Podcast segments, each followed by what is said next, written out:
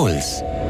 Der Winter naht. Organisch oder anorganisch? Ich bin die Gefahr. Vielleicht passiert all das aus einem Grund. Keine Scherze, keine Spöttelei. Sie fangen an, die richtigen Fragen zu stellen. Nichts ist jemals vorbei. Skip Intro. Der Serienpodcast mit Vanessa Schneider. Schön, dass ihr dabei seid zu einer neuen Episode von Skip Intro. Für mich ist die Gangster-Serie Vier Blocks immer noch die größte deutsche Serienüberraschung der letzten Jahre. Die war rough und irgendwie auch authentisch, die Darsteller sind super, die Welt ist sehr spannend und das war auch irgendwie neu. Da haben zwei Rapper größere Rollen gespielt, die vorher noch nie vor der Kamera gestanden haben. Wazel und Massiv nämlich. Ist natürlich voll eingeschlagen, die Serie, seit diesem Erfolg von vier Blocks, so kommt es mir jedenfalls vor, sind Rapper in deutschen Serien auch so gefragt wie noch nie. Sinan G. und Haftbefehl waren in Dogs of Berlin zu sehen Ende letzten Jahres und weit vor vier Blocks auch schon Echo Fresh in Blockbusters. Und jetzt gibt's noch eine neue Rap-Serie bei YouTube von Funk, die heißt Patchwork Gangster und um die geht's in dieser Folge von Skip Intro. Ich habe mich gefragt, warum sich Serien so gerne bei der angesagtesten Jugendkultur bedienen und wie sich dieser Bildschirmerfolg auf den Hip-Hop wiederum auswirkt. Und um diese Fragen zu beantworten, habe ich einen Gast eingeladen, den ihr vielleicht schon aus dem Deutschrap-Podcast Schacht und Wasabi kennt oder vielleicht auch durch seine Interviews mit so ziemlich allen Rap-Größen, den Deutschrap-Experten Falk Schacht nämlich. Der war an Patchwork Gangster auch beteiligt. Wie? Das erklärt uns später erstmal. Hallo Falk, schön, dass du dabei bist. Hallo Vanessa, freut mich. Guckst du eigentlich viel Serien? Ähm, ich muss zugeben, dass ich diesen Trend jahrelang ignoriert habe, weil es mich irgendwie nicht gereizt hat. Und jetzt bin ich doch auch gefangen von Serien und äh, ich gu gucke gerade House of Cards und habe Breaking Bad hinter mir. Ich hole jetzt gerade nach. Also du fängst bei den Basics an sozusagen. Ja. Naja, ich, ich kontrolliere jetzt die Leute, die mir immer erzählt haben, boah, du musst das gucken und warum nicht und jetzt kontrolliere ich sie. und ähm, hatten sie recht mit dem, was sie gesagt haben bis jetzt, so deiner Meinung nach? Ja und nein. Also ich, ich fange jetzt an, das zu verstehen. Hängt auch sehr viel damit zusammen, dass ich bin eigentlich linearer Fernsehgucker gewesen. Äh, lineares Fernsehen ist aber häufig langweilig, mhm. es gibt halt nichts und dann ist das ein perfekter Moment, um so eine Serie rauszuholen. Ja, jetzt verstehe ich's. Ja, auf jeden Fall. Was ist denn für dich, also es gab ja sehr, sehr viele Serien, die irgendwie so im, im Rap-Kontext oder im, mit Hip-Hop gespielt haben oder Rapper ähm, engagiert haben. Was ist da so für dich die beste Serie? Muss ich ganz ehrlich sagen, dass ich die alle mehr oder weniger schlecht finde. Äh, ich verstehe, warum Four Blocks so gelobt wird, wobei das ja jetzt das ist ja keine Hip-Hop-Serie, aber es spielen ein paar Rapper mit und Vaisel, der äh, einen Teil dieser Hauptfamilie da spielt, der macht das schon sehr beeindruckend. Das finde ich sehr gut. Ähm, aber ansonsten, also sowas wie Empire oder zu meinem ganz großen Bedauern The Get Down hat mich auch nicht ganz so abgeholt, wie ich es gehofft hatte. Ja, es scheint oder wie soll man, ich glaube, das hat nichts mit Hip-Hop zu tun, sondern es gibt so unglaublich viele Filme und Serien, die einen nicht gefangen nehmen und das ist mehr oder weniger unabhängig vom Thema, sondern wie setzt jemand das um, also ein Team und knallt es oder knallt es nicht. Das Thema kann dann sogar egal sein. Mhm. Ja, ja, die zwei, die du jetzt genannt hast, Empire und The Get Down, die finde ich jetzt auch nicht so unfassbar gelungen. Äh, eine, die ich super finde, ist Atlanta. Kennst du die mit Childish Gambino? Die habe ich leider noch nicht ge äh, gesehen. Ich habe natürlich gehört, dass die sehr gut sein soll, vor allem weil sie irgendwie sehr unkonventionell mhm. arbeiten mhm. soll, aber ich habe sie leider noch nicht gesehen. Kommt noch, steht auf der Liste. Bin gespannt, was du dann sagst dazu. ich melde mich. ja, bitte. Es gibt ja wahnsinnig viele Serien, in denen Rapper mitspielen oder in denen es um das Hip-Hop-Business geht. Patchwork Gangster auf YouTube macht beides. Da spielen die Rapper Habesha und CA7Z mit und die Serie spielt auch ein bisschen im Musikbusiness. Wie sie entstanden ist, darüber spreche ich gleich mit Falk. Vorher stelle ich euch die Serie noch kurz vor. Franz Bons hat ein Anal geschwulst. Also chirurgische Exzession an der Stelle.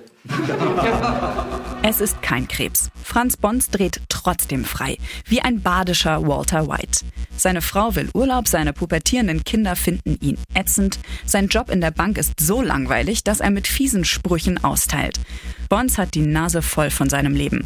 Vor lauter Normalität steht er kurz vorm Nervenzusammenbruch. Das ändert sich, als Amir Abbas in sein Leben tritt.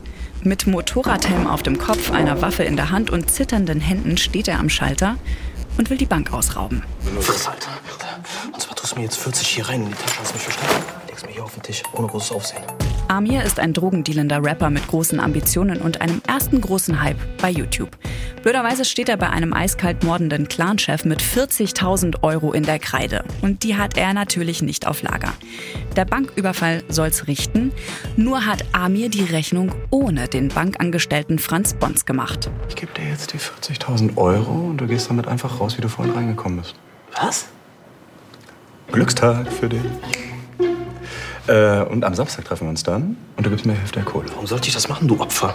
Weil ich die Full HD-Aufzeichnung von deinem Spektakel und den Rehaugen einfach nach Feierabend von der Festplatte löschen könnte. Franz Bons hebt das Geld einfach vom Konto einer alten Frau ab, die im Sterben liegt. Und das Chaos nimmt seinen Lauf. Der Bankmann zeckt sich in das viel aufregendere Leben von Rapper Amir und macht sich kurzerhand zu dessen Manager. Ohne einen Funken Ahnung von Rap oder vom Musikbusiness. Anstand hat er ja eh nicht. Und das ist noch das kleinste Problem, denn die beiden legen sich auch noch mit einem arabischen Clan und den Russen an. Clans, Drogenkriminalität, brutale Schlägereien, das erinnert natürlich stark an die gefeierte Gangsterserie Vier Blocks. Patchwork Gangster lockert das Drama mit einer großen Ladung Klamauk auf und der Humor der Serie geht wirklich an die Grenze. Mir war das manchmal ein bisschen zu viel Stromberg, aber reinschauen kostet ja nichts. Ja. Mich hat die Serie jetzt nicht so abgeholt, muss ich leider sagen, und auch nicht so richtig überzeugt, aber ich bin, glaube ich, auch nicht so richtig die äh, Zielgruppe dafür. Meine ausführliche Kritik findet ihr unter deinpuls.de slash skipintro. Was ich aber total gut fand, ist der Hauptdarsteller, der Rapper Haben Tesfaye von der Düsseldorfer BTM Squad. Und darum habe ich mir Falk Schacht geschnappt, um über die Serie und die Entstehung zu sprechen und darüber, warum Serien momentan so besessen sind von Hip-Hop. Ich habe es vorhin schon gesagt, Falk, du hast an dieser Serie mitgewirkt. Was hast du überhaupt gemacht und vor allem, wie ist es dazu gekommen? Also die Ursprungsidee hat äh, Christian Karsch. Er ist äh, Comedy-Redakteur beim SWR und seine Idee bestand halt darin, die Frage zu beantworten, was würde eigentlich passieren, wenn jemand jetzt aus dieser ganz normalen, gutbürgerlichen Mittelschichtswelt in die Gangster-Rap-Welt und in die arabische Clan-Welt abtaucht und auch überhaupt gar nicht versteht, was da los ist und äh, im Grunde deshalb auch dauernd natürlich aneckt. Und äh, andersrum passiert es natürlich auch, dass die Gangster-Rapper und die äh, arabischen Clans wiederum bei, bei ihm anecken. Aber das ist sozusagen das Comedy-Element, daraus äh, zu gucken, was der Humor ist. Und der Ansatz war, soweit ich das weiß, äh, auch einen Writers Room zu machen. Das ist wohl jetzt das erste Mal, dass es beim SWR so passiert ist. Also das ist ja quasi ja. kein richtiger Ort, sondern es ist ja eher so, so, ähm, so ein Konzept, wie Autoren zusammenarbeiten. Ne? Also das sind, ist quasi so ein gemeinschaftliches äh, Drehbuchschreiber-Konzept, äh, glaube ich, kann man so sagen. Oder wie hast du das erlebt? Traditionell ist es in Deutschland halt so, dass äh, eine Person der Drehbuchautor ist, also so der Einzelkämpfer und dieser Writers Room, das ist ein anderes Konzept. Äh, in diesem Raum kommen halt dann eine Reihe von Autoren zusammen.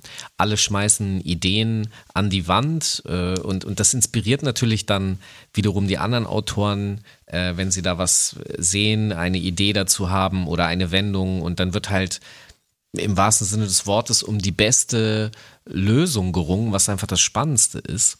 Bei meiner Seite war das halt so, dass ich sehr viele Hip-Hop-Geschichten aus den letzten 25 Jahren erzählt habe, was da so alles passiert ist. Und es gibt zum Beispiel in der Serie diesen Moment, wo man Amir, also Haben, der äh, Hauptdarsteller, von dem du auch schon gesprochen hast, äh, in seiner Wohnung äh, mit einem Hammer rumrennt. Und an seiner Wand hängen tote Mäuse in Plastiktüten eingeschweißt. Hm, ich erinnere mich, ich habe die Szene gesehen. Das ist natürlich total skurril und wenn man das so sieht, dann denkt man sich, was, was soll denn der Quatsch und was, also was steckt denn dahinter?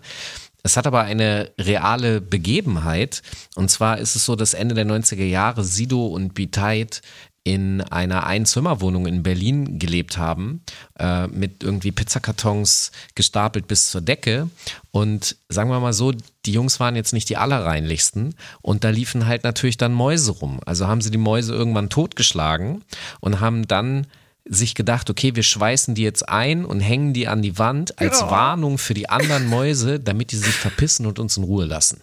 Ah, krass. Weil genau in dieser Szene habe ich mir gedacht, was zum Teufel haben sie sich dann dabei gedacht?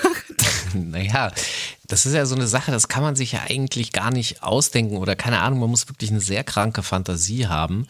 Und äh, das Leben schreibt da einfach echt die besten Geschichten. Und da habe ich einfach ein Ding nach dem anderen ausgepackt, weil, das muss man dann auch einfach wohl zugeben, Hip-Hop ist halt so angefüllt mit krassen Charakteren, die Dinge tun, die der Rest der Bevölkerung einfach sehr seltsam findet, ähm, dass ich da einfach eben äh, das auf den Tisch gepackt habe und dann habe ich, haben wir halt geguckt, äh, ist es lustig, ist es skurril, macht es Spaß, lassen wir es drin oder nicht. Gab es da noch eine weitere Story, außer die von äh, Sido und B-Tide? Naja, auf jeden Fall. Also die ganze Serie ist eigentlich angefüllt mit äh, solchen hip-hop-historischen Begebenheiten. Ich, ich will aber ehrlich gesagt jetzt äh, nichts spoilern so.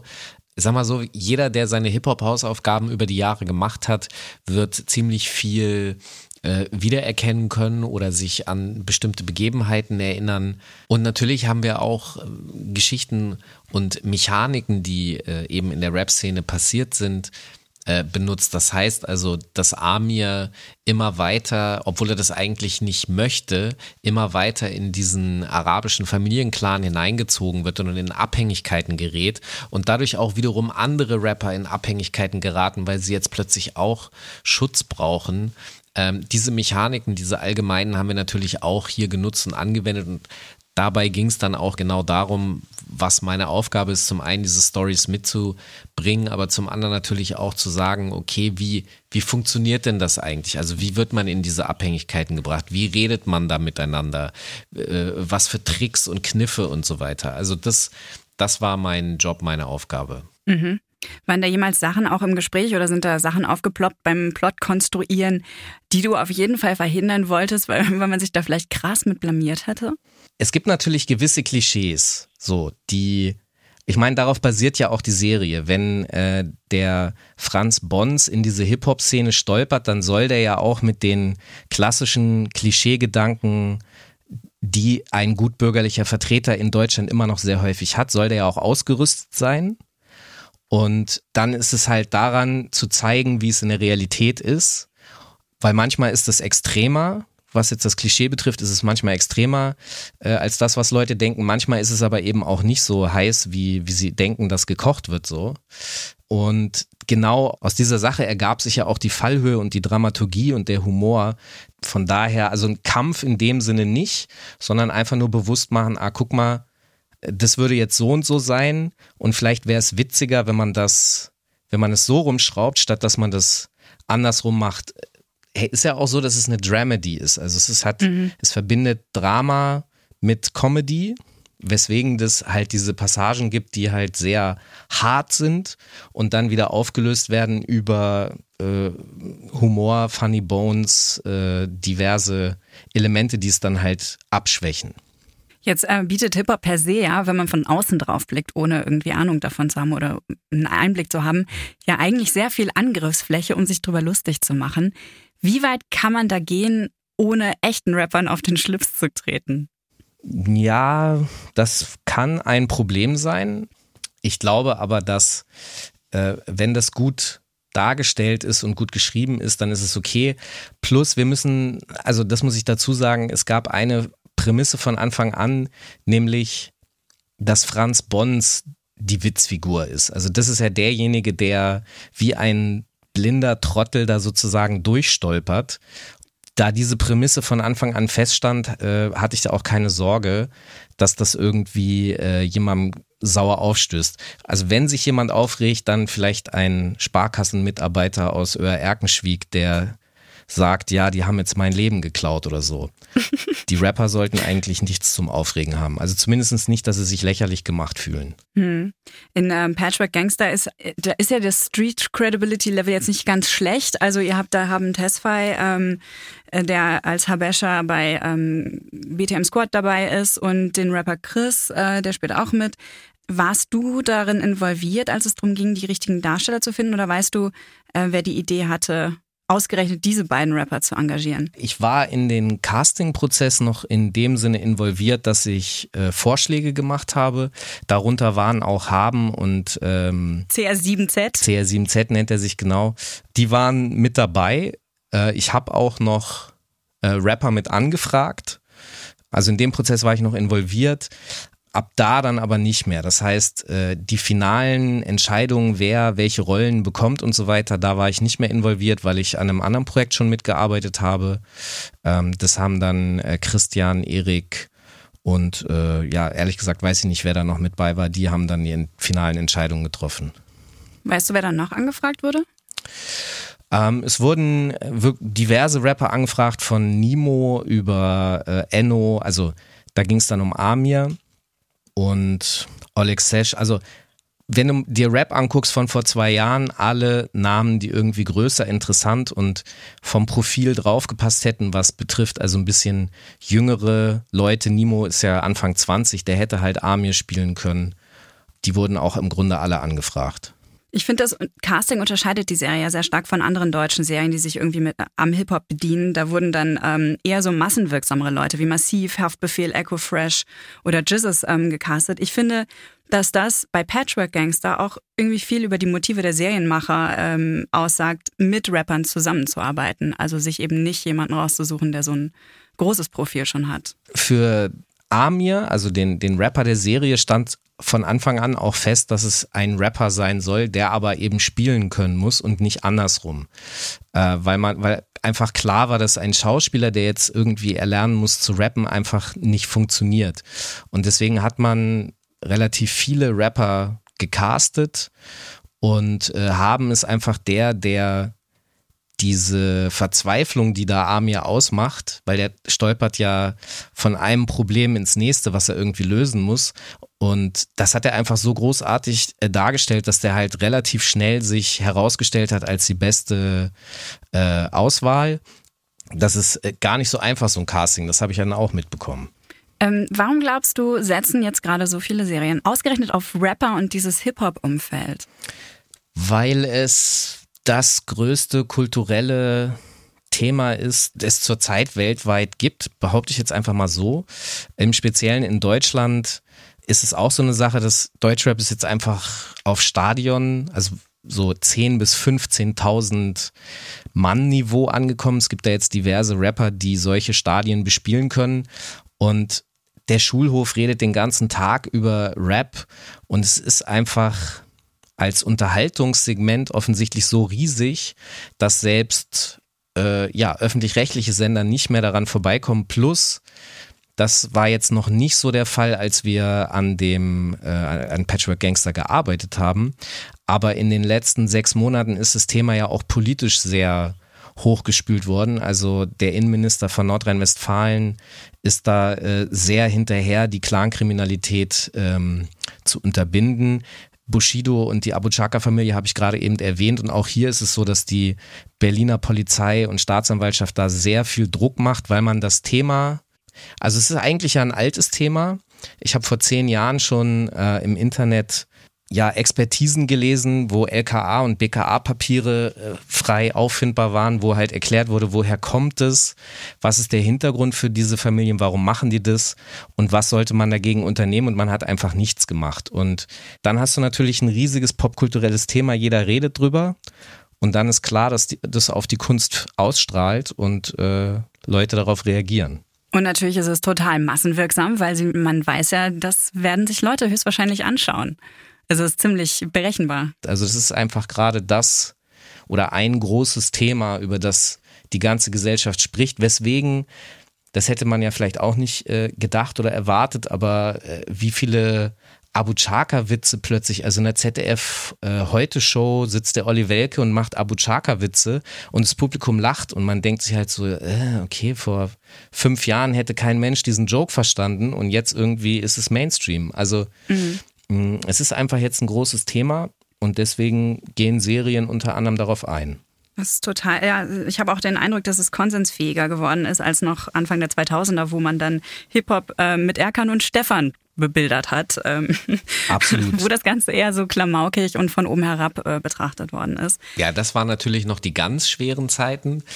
Was das Verständnis für Hip-Hop betrifft, muss man aber schon auch sagen, äh, es ist durchaus immer noch dieser Blick von oben herab und ein, ein sehr großes Unverständnis gegenüber Hip-Hop vorhanden.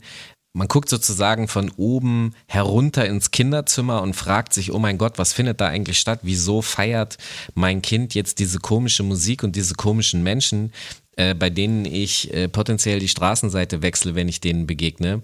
Und man muss auch dazu sagen, dass das eben nur ein kleiner Ausschnitt ist den wir da sehen und der natürlich jetzt in Serien und so weiter thematisiert wird, weil natürlich existiert das. Es gibt diese Rapper, es gibt diese arabischen Großfamilien und dass die sehr oft miteinander etwas zu tun haben, auch das ist Realität. Aber das ist äh, vielleicht 30, sagen wir 40 Prozent der real existierenden Hip-Hop-Szene. Ähm, und da, wie gesagt, fehlt sehr oft das Verständnis dafür Deswegen gibt es immer noch nach wie vor dieses schlechte Image, was Hip-Hop betrifft. Und das ist wiederum aber auch genau im Grunde das Thema der Serie. Das ist auch genau das, was ich so äh, spannend daran fand und so lustig fand, weil halt dieser Vertreter der Mainstream-Mittelschicht da so reinstolpert äh, äh mit seinen Dad-Jokes und ähm, ja, so als alter, weißer Cis-Mann, der die Verwandlung der Welt irgendwie nicht nachvollziehen kann, rassistische Witze macht und dann plötzlich mit den Leuten, über die er zum Beispiel rassistische Witze macht, konfrontiert ist und plötzlich merkt, ups, ähm, ich sollte da vielleicht doch nochmal drüber nachdenken, was ich da so erzähle. Was du vorhin schon gesagt hast, ist, dass halt oft, ähm, wenn es um Rap geht oder um Rapper, wenn Rapper auftauchen in Serien, dass es dann ganz schnell immer in die kriminelle Ecke geht. Ja. Äh, das ist mir auch aufgefallen. Ich finde das total seltsam ähm, und auch irgendwie ähm, schwierig, weil ähm, einerseits wird es dann auf diese Stereotype und Klischees beschränkt, andererseits und gerade bei vier Blocks wird dieser Lifestyle dadurch ja noch krasser glorifiziert. Also wenn Gangster-Rapper Gangster spielen in einer Serie, die wahnsinnig gut angekommen ist, also bei vier Blocks jetzt beispielsweise, da habe ich irgendwie ein voll schlechtes Gefühl dabei, das mir anzuschauen. Ich weiß, was du meinst. Gleichzeitig, es fällt mir schwer, also ich weiß nicht, wie man das so richtig aufbrechen sollte, weil es ist ja auch Teil der Realität. Ich habe mal mit einer Kollegin von dir vom Spiegel zu tun gehabt, die ein paar Hintergrundinformationen wollte und die war sehr offensichtlich sehr negativ gegenüber Gangsterrap eingestellt. Und ich habe ihr dann irgendwann gesagt, naja, versuchen Sie es doch mal so zu sehen, das sind Menschen, die eben nicht im Viertel Drogen verkaufen, sondern die setzen sich hin und schreiben Reime, nehmen die auf Musik auf und vertreiben diese Musik. Und wenn die Erfolg haben, dann schaffen die Arbeitsplätze, die bezahlen Anwälte, Steuerberater, Toningenieure und so weiter und so fort. Äh, und die zahlen Steuern. Und von diesen Steuergeldern werden auch Schulen bezahlt, auf die unter anderem ihr Kind geht. Und dementsprechend ist das eigentlich Gangster-Rap und alles, was damit zusammenhängt, ist ein Versuch, aus den Verhältnissen herauszukommen. Ich verstehe sozusagen ihr, ihren Unmut darüber und ihr Problem, dass diese Images so verbreitet werden, aber es sind ja auch erstmal Geschichten. So, und wenn ich mir einen Mafia-Film angucke und Martin Scorsese irgendwie einen Oscar dafür bekommt, dann ist da klar, der Film ist eine erfundene Geschichte aber es gibt das auch in Realität. Aber ich bin mir über diese verschiedenen Ebenen bewusst. Man, niemand würde erwarten, dass Martin Scorsese im echten Leben irgendwie Gangster ist. Und selbst wenn bei den Rappern ist es dann so, ne? Bei den Rappern also, gibt es diese Verwicklungen, ja, mh. aber nichtsdestotrotz ist es ja immer noch so, wie ich gesagt habe, es sind Leute, die legale Geschäfte machen, weitestgehend. Die Verbindung zu der Gangsterseite besteht ja häufig darin, dass sie sich Schutz kaufen müssen, weil die anderen Gangster-Rapper auch Schutz haben und so entsteht plötzlich dieses, ich würde sogar Erpressungspotenzial nennen. Diese Ebenen muss man dokumentieren und verdeutlichen in der Hoffnung, dass dann Leute sagen, ja, okay, das ist halt auch ein Film und das ist, da wird auch mit Klischees gearbeitet, aber das ist nicht immer alles echt. Aber vielleicht, es ist, vielleicht ist die Hoffnung da auch übertrieben und du hast recht und es verstärkt leider bestehende Klischees und Vorteile. Ich glaube, es tut auf jeden Fall irgendwie beides. Also vor allen Dingen im Fall von vier Blogs habe ich den Eindruck. Jetzt bin ich wahrscheinlich, wie gesagt, nicht in der Zielgruppe für Patchwork Gangster. ja Trotzdem nichts. hat mich eine Sache hat mich gestört. Und zwar, also so, so da habe ich mich einfach geärgert drüber. Und das ist was, was auch im Deutschrap wiederum ähm, total typisch ist, nämlich das Frauenbild. Die ersten vier Folgen kommen Frauen in der Serie nur so als Beiwerk vor. Die schweigen zum Teil einfach, zetern relativ viel. Also ich fand das sehr krass klischeehaft. Die Männer sind auch allesamt Karikaturen, absolut, ähm, aber die haben wenigstens was zu sagen. Musste das so sein?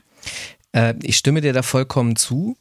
Es ist sogar so, dass eine, ich habe ja gesagt, dass es noch äh, zwei weitere Hip-Hop-Autoren gab. Davon äh, ist eine die Naya Binzus. Naya hat das dann nochmal überarbeitet, hat genau das wie du kritisiert und hat halt nochmal äh, auch weitere Ebenen hinzugefügt. Das heißt, in ähm, es sind ja noch nicht alle Folgen online, aber in den späteren Folgen werden die Frauenfiguren nochmal stärker. Es kommen sehr dominante Frauenfiguren auch vor.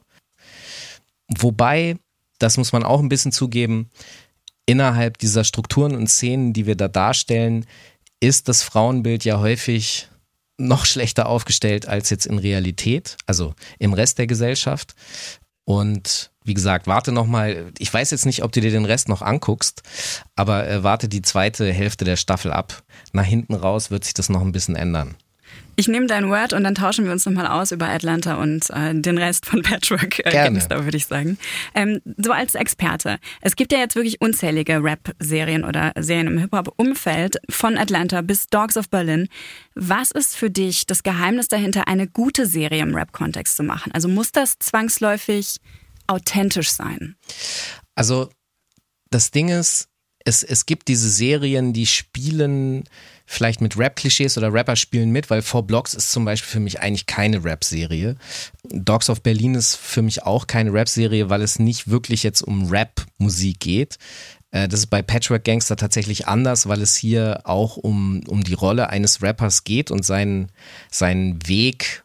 Also es, das Wichtigste ist tatsächlich, es so authentisch wie möglich zu machen. Ich glaube, dass das aber ein Punkt ist bei allen Serien. Ich glaube, dass es nicht nur ein spezieller Hip-Hop-Punkt ist, wobei im Hip-Hop einfach nochmal doppelt und dreifach erstens darauf geachtet wird und zweitens es so viele Codes gibt, die, mh, die sind nämlich immer noch nicht alle im Mainstream angekommen. Das heißt, die Verhaltensweisen, die erlernt wurden, also einfach diese Kultur, die dahinter steckt, die aber nicht Mainstream ist, die muss man eben glaubwürdig auf den Punkt bringen für die Szene, weil nur dann hast du auch äh, äh, diese Kredibilität innerhalb der Szene, die du im Mainstream, da ist, ich will nicht sagen, dass es egal ist, aber ich will mal ein anderes Beispiel bringen. Mir hat mal ein, ein Plattenfirmenmitarbeiter gesagt, 40 Prozent unserer Kunden, die Rapmusik kaufen, sind schwarz, aber die 60 Prozent Weißen kaufen und richten sich nur nach dem, was die 40 Prozent für authentisch und cool befinden.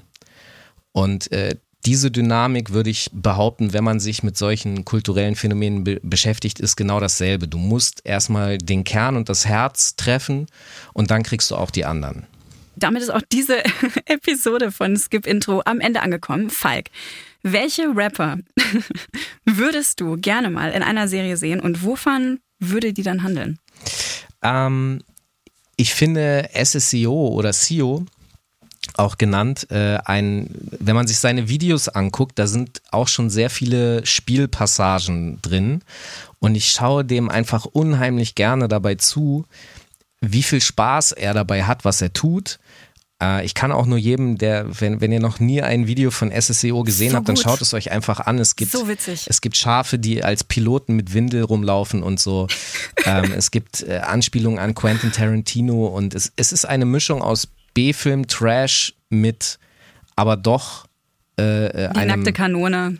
Genau, es, es ist schon doch auch ein Anspruch da und ihn als Darsteller finde ich großartig und da würde ich, da kann ich mir vorstellen, mit dem kann man super eine Serie drehen. Ja, das äh, glaube ich auch. Da wäre ich auch voll am Start.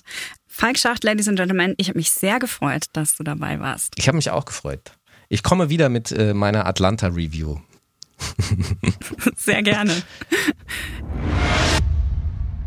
Wenn Falk euch jetzt voll angefixt hat mit seinen Stories über das Deutschrap-Biss, dann lege ich euch Schacht und Wasabi, der Deutschrap-Podcast von Puls, ans Herz. Da servieren euch Jule Wasabi und Falk Schacht jede Woche den heißesten Gossip aus Deutschrap-Hausen, erklären euch, was in der Szene so geht. Die haben die Hintergründe und die Fakten und ab und zu streiten sie sich auch mal sehr unterhaltsam. Also ich habe schon sehr viel gelernt beim Hören.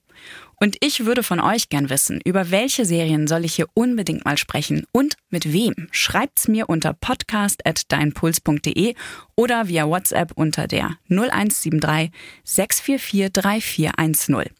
Und wenn euch Skip Intro gefällt, lasst uns doch ein Abo und eine Bewertung da. Schaltet auch beim nächsten Mal wieder ein. Da nehme ich mir nämlich Serien vor, die auf Comics basieren. Redaktion Katja Engelhardt und Florian Meyer-Havranek. Produktion Corbinian Guggenmoos, Christoph Brandner und Christian Heiß. Sounddesign Lorenz Schuster und Enno Rangnick. Skip Intro. Der Serienpodcast von Puls.